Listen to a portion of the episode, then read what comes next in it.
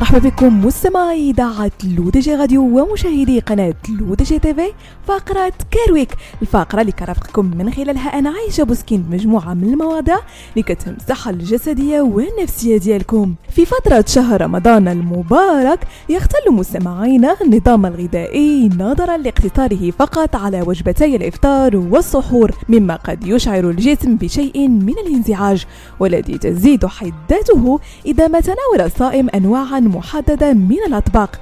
إليكم مستمعين أبرز الأطباق التي يوصي الأطباء بتجنبها في شهر رمضان. أولا المقليات والأطعمة الغنية بالدهون مثل البطاطس المقلية لاحتوائها على نسبة عالية جدا من السعرات الحرارية وخلوها من المواد الغذائية فتناولها بكثرة قد يتسبب في اختلال توازن النظام الغذائي ويزيد بالتالي من وطأة التعب والإرهاق الناتجين عن الصيام في رمضان. ثانيا الأطعمة التي تحتوي على كميات كبيرة من السكر فهي تعد مصدرا غنيا بالسعرات الحرارية لكنها في المقابل فقيرة من القيم الغذائية.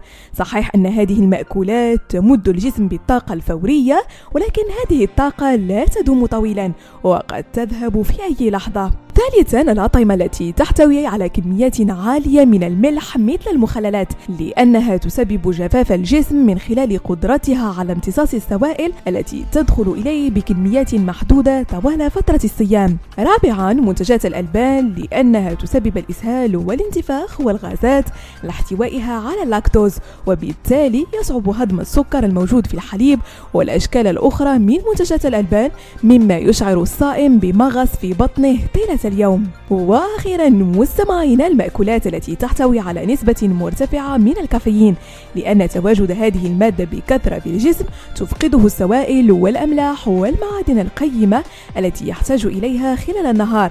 كما أنها من الممكن أن تسبب لك الأرق خاصة في هذا الشهر الذي يتسم بصعوبة في إيجاد نمط محدد للنوم. بهذا مستمعينا كنكون وصلنا لنهاية فقرة Care Week نضرب بكم موعد la semaine prochaine كامل على إذاعتكم الرقمية لو دي جي راديو وكذلك على قناتكم لو دي جي TV